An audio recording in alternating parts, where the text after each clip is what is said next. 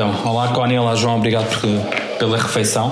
Estamos Nada, a, prazer. É bom estar aqui novamente e este mês falamos sobre uma, uma refeição com Jesus é, e, e, estamos a falar durante o mês sobre o Evangelho de Lucas e as, os timings em que Jesus fala e está à mesa onde vai partilhando ensino também. Mas uh, uma curiosidade uh, minha era, sendo tendo um português uh, do centro do país e uma canadiana, era como é que eram as refeições quando vocês eram mais pequenos? As refeições na, na minha casa, uh, a menos que fosse dia de festa, eram, eram relativamente simples e, e havia uma série de coisas de, às quais eu, apesar de ser frequente, eu não, não gostava delas, mas, mas é interessante que com o tempo fui ganhando gosto e, e agora até tenho saudades. Mas, mas é, nos, nos, dias normais eram refeições relativamente simples, económicas um, e nos dias de festa a coisa era mais composta. Para nós era a primeira coisa que eu lembro-me que era sempre muito importante uh, os meus pais de jantar ou, ou tomar todas as refeições possíveis juntos um, o meu pai viajava muito quando era miúda, então, mas então ele não podia uh, tomar refeições connosco, mas as três, a minha mãe, minha irmã e eu, sempre, sempre, ter almoço, almoço e, e jantar, sempre juntos. E tal como o João, uh, as nossas refeições eram simples. A minha mãe não gostava nada de cozinhar, que, que foi fixe para nós, porque muitas de nós era ou panquecas ou, ou flocos e cereais e, e, pão e manteiga e era só isso. Mas lembro-me de, de, gostar de estar na mesa e, e comer qualquer coisa que estava na minha frente. e, e, já agora, assim, qual é a refeição favorita? Qual é a comida favorita? Já que estamos a falar de mesa. Favorita atualmente ou favorita dessa época? De agora, de agora, de agora. Eu acho que arroz de pato é capaz de ser aquela que. que... Há, há, outras que eu gosto Sim. bastante também, mas arroz de pato é. Yeah, nem tenho de pensar em arroz de pato. de pato eu, eu fico pelas salsichas com couve lombarda, portanto é, é desde miúdo que fico. uma referência. Uma referência, é ali a referência, né? É, mas a ideia aqui era, era, também de pensarmos um bocado o que é que significa a refeição e, e, e pensando na vossa família o que é que significa a refeição para vocês. É? Partilhavas na mensagem a ideia de, de, de comerem juntos, não é? Uhum. E é, qual, qual, é a importância disso?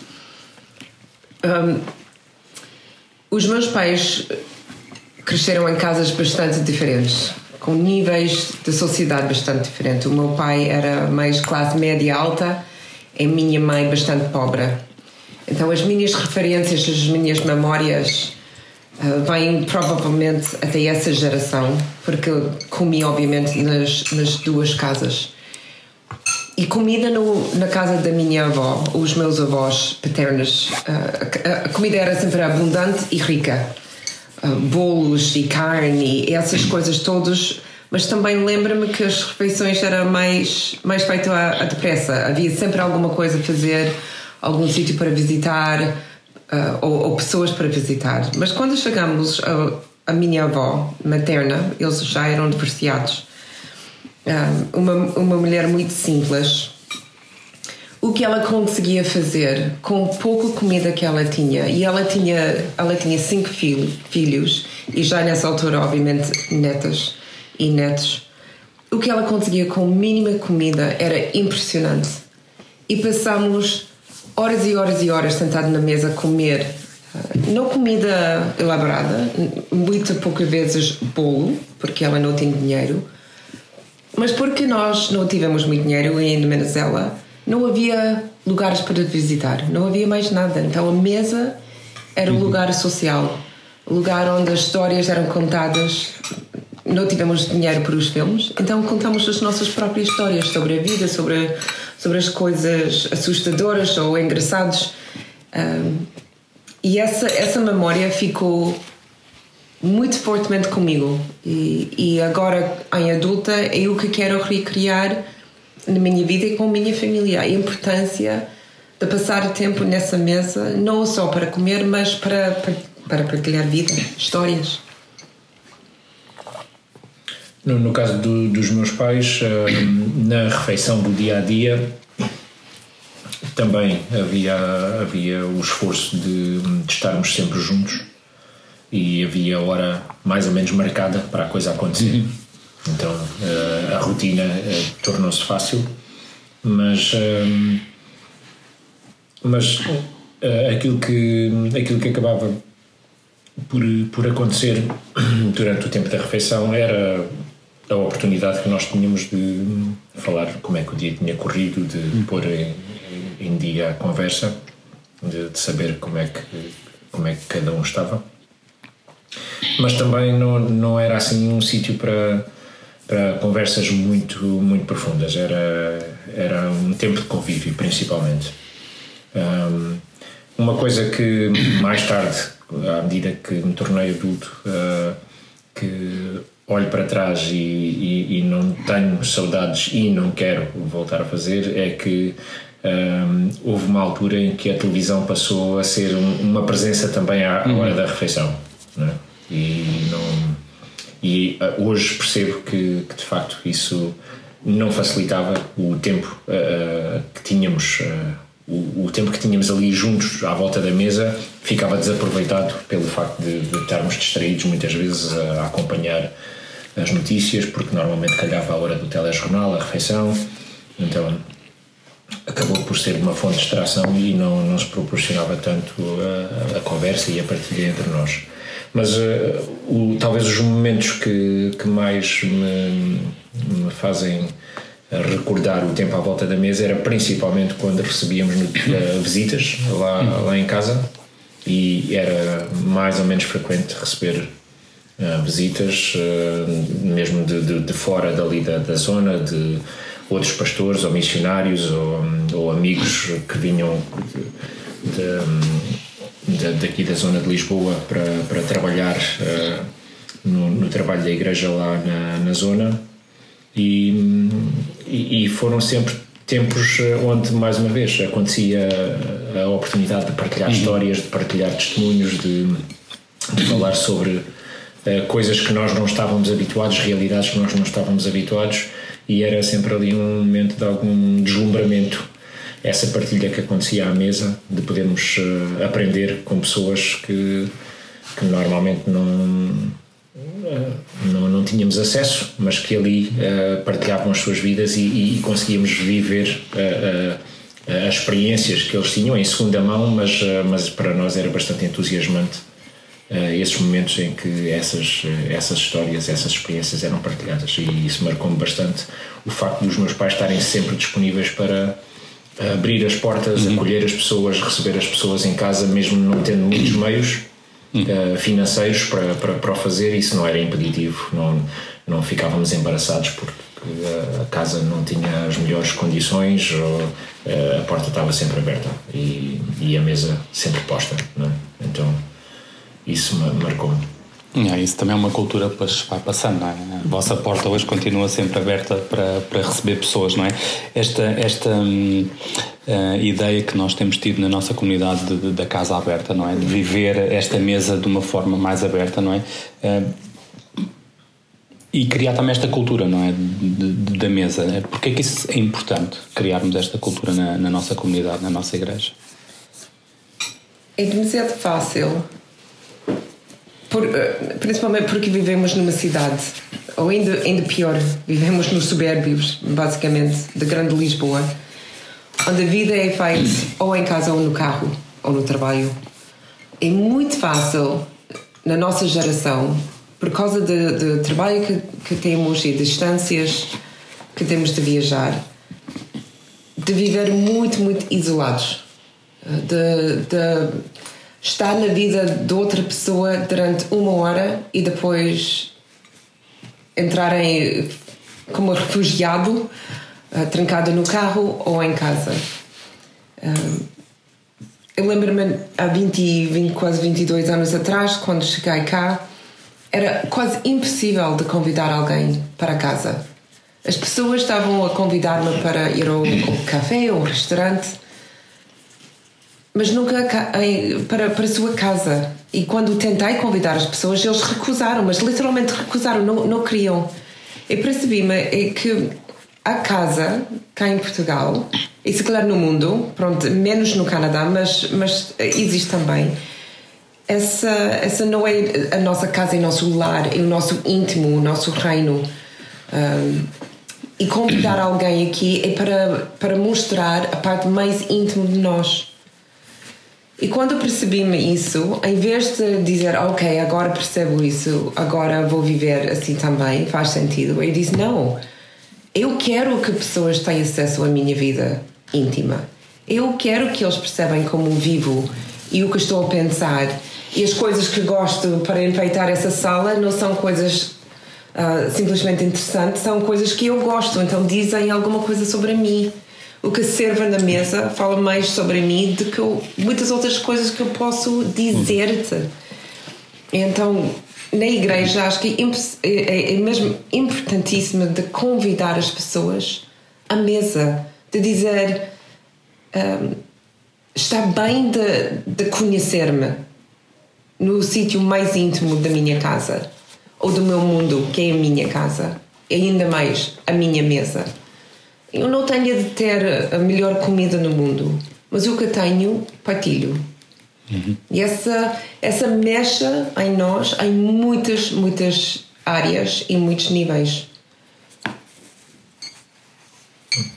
Eu acho que um, um, um desafio que, que, nós, como cristãos, uh, enfrentamos é que todos nós uh, procuramos desenvolver a nossa fé e fazer a nossa fé uh, crescer e, e, se possível, também gostamos de ajudar a, a fé dos outros a crescer. O problema que eu vejo é quando nós tentamos fazer isso sempre uh, a, a, pensar que isto é, um, é uma coisa que se desenvolve entre mim e Deus. É? Uhum.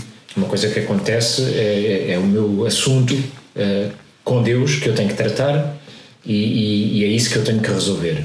E posso eventualmente ajudar os outros também a fazer o mesmo com Deus. Mas, eh, mas aquilo que vemos eh, na Bíblia é que de facto isso acontece principalmente quando fazemos isso em conjunto, quando fazemos uhum. isso quando estamos uh, como grupo, como corpo, uh, na igreja. E, na igreja não é só o domingo, não é só estar lá no, no edifício onde lemos a Bíblia, onde cantamos os, os hinos e os coros, um, é, é quando estamos juntos. E acho que uh, o facto de estarmos uma hora ou duas horas juntos ao, domingo não dá oportunidade para isso. Uhum. É um sítio ali onde conseguimos cantar juntos, louvar a Deus, se calhar aprender algumas coisas acerca da, da, da Bíblia.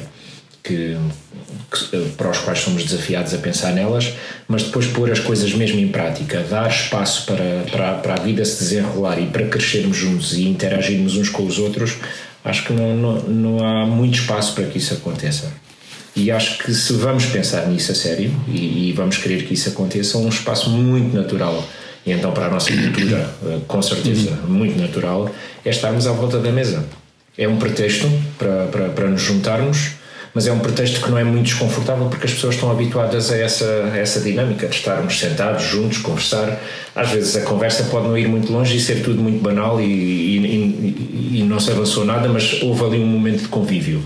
Mas acho que pouco e pouco esse espaço que pode não ter muita consequência se as pessoas se dedicarem, se as pessoas forem intencionais, é um espaço que pode começar a dar aso a partilha mais, mais íntima, a partilha mais uh, um, de, de, coisas que nós não partilharíamos se calhar com tanta facilidade. E, e, e nessa partilha eu acho que depois começa a haver momentos em que podemos começar a orar uns pelos outros, podemos começar a cuidar uns dos outros, começamos a perceber também uhum. necessidades e coisas que as pessoas estão a passar que se calhar ao domingo na igreja nem sonhamos que as pessoas estão a passar por essas situações e, e acho que isso é, é, uma oportunidade de a pouco e pouco intervir de facto na vida das pessoas de uma maneira que ao domingo não conseguimos. E na mesa aprendemos muitas coisas, desde a infância até os, os mais velhos Estava a pensar, quando, quando estamos na mesa ou, ou preparar uma refeição para as pessoas, uh, as pessoas chegam sempre a intervalos diferentes. E se ainda estou a, a, a, preparar a refeição, com certeza absoluta, as primeiras pessoas vão perguntar se eles conseguem ajudar. Então já está, aprendemos que para fazer alguma coisa é melhor e mais fácil fazer em conjunto. Sentado na mesa temos de aprender como partilhar. Eu não posso ficar com tudo que eu gosto e não deixar outra pessoa. Tenho de partilhar, tenho de ser generosa. As crianças aprendem quando falar e, e quando não falar. E quem tem prioridade na mesa? Os mais velhos, os mais novos, os mais, mais uh, com vozes mais altos.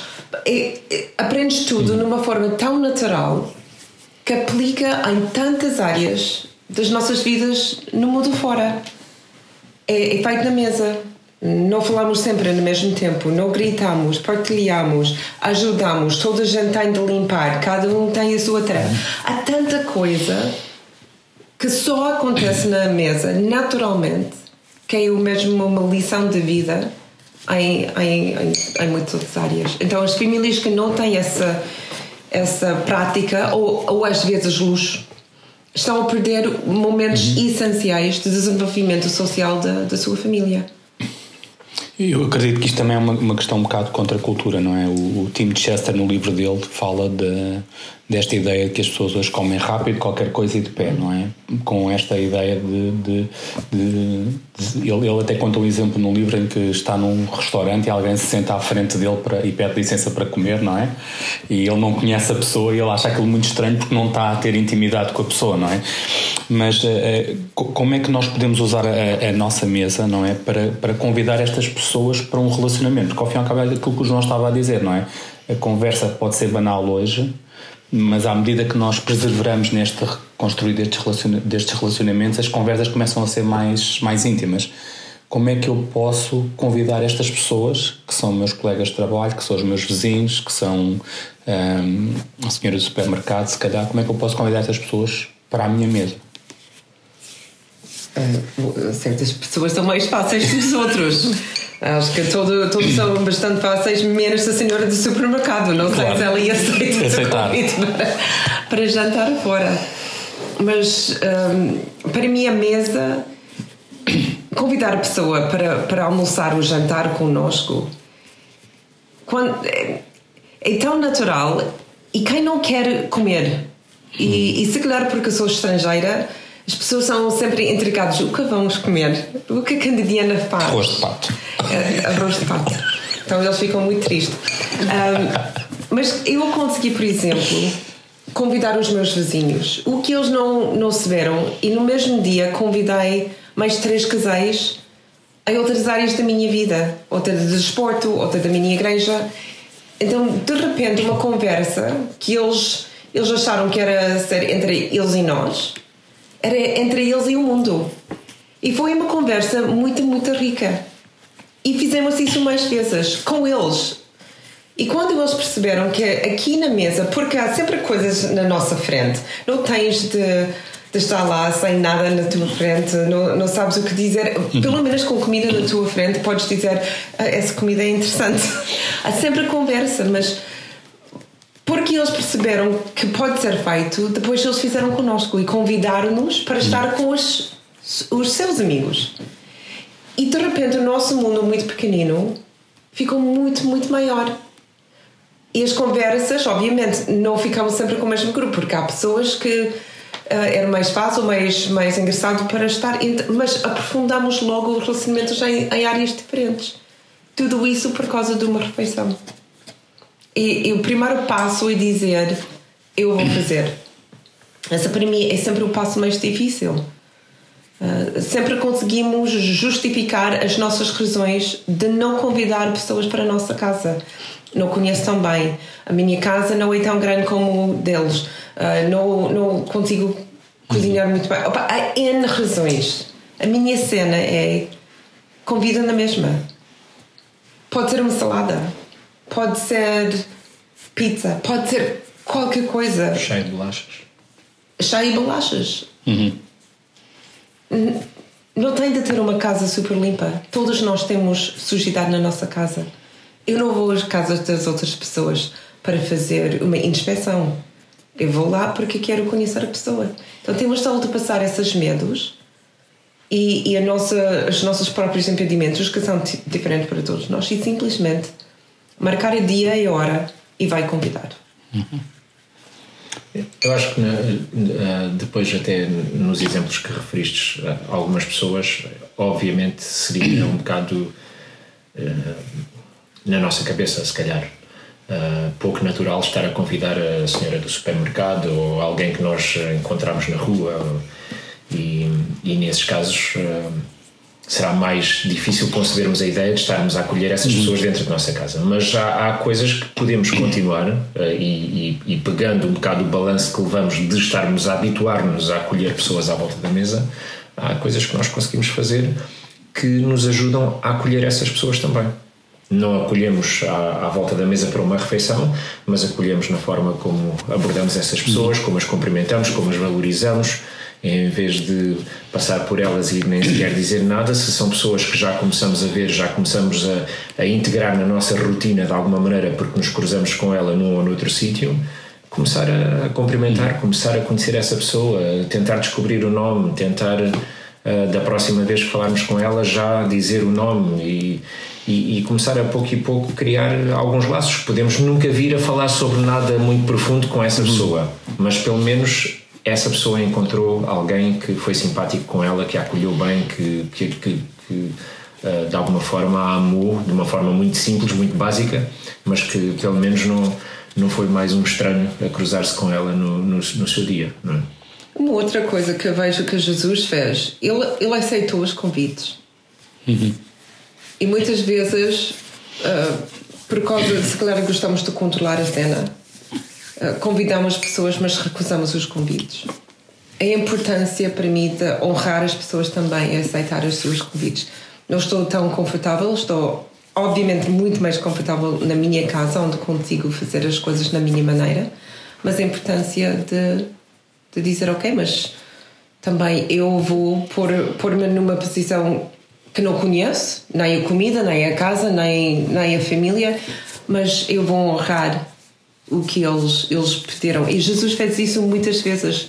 Aceitou os convites e sentou com qualquer pessoa uhum. que estava lá convidado. Sim, e é interessante que até a certa altura começam a chamá-lo de glutão e de beberão, não é? Porque ele estava sempre a ir para uma refeição, ou vir, ou, ou numa refeição, não é? E este mês, eh, ao falarmos ao focarmos em Lucas e nestes episódios em que Jesus está à mesa, não é? é isso vem muito ao de cima, não é? é, é também de ensinarmos as pessoas e de as pessoas perceberem que a mesa, a sua mesa, é, é digna de receber pessoas, não é? Tem, tem muito a ver com esta ideia de, de criar uh, uh, o espaço não só uh, mental, não é? Mas também do coração, acima de tudo, para abrir a casa para receber as pessoas. Não é? E, e, para terminarmos, só, só, deixar aqui esta ideia e, e, como é que nós podemos usar a, a, a nossa mesa como espaço de, de, graça, de comunidade, de missão, de esperança uh, para aqueles que estão lá fora e que ainda não conhecem Jesus. Usa a mesa intencionalmente. Uh, e estar sempre prontos para convidar. Uma coisa, outra vez, da, da minha infância ambos das famílias do, dos meus avós tinham uma, uma, política, uma política de casa aberta para qualquer pessoa. Qualquer pessoa que uhum. chegou à igreja, uma, uma visita, um missionário, sei lá, qualquer pessoa que não tinha um lugar para ir, os meus avós sempre convidaram para a sua casa, nos dois lados.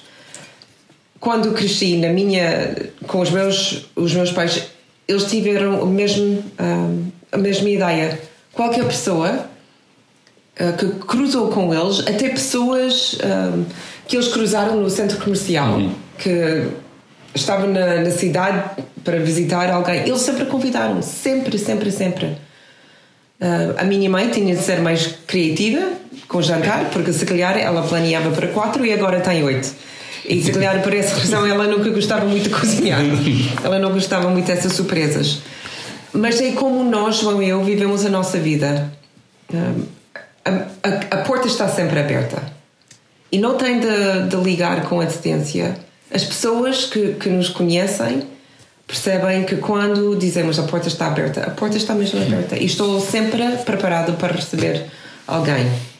Podemos comer menos, podemos comer mais pão indiferente, mas ser intencional. Que que não, não temos de ter eventos ou celebrações. Cada dia é importante uh, e usar a, a, mesa com generosidade intencionalmente. Uh, faz parte do nosso, do nosso plano, faz parte do nosso casamento, faz parte da nossa família. Os nossos filhos percebem isso. Então hoje, enquanto estamos a falar, o meu filho mais velho vem cá com um grupo de amigos para fazer trabalho, mas, mas eles sempre escolhem a nossa casa. Porquê? Porque aqui eles sabem que, que durante, durante o trabalho eu vou chegar lá com bolachas e com bebidas.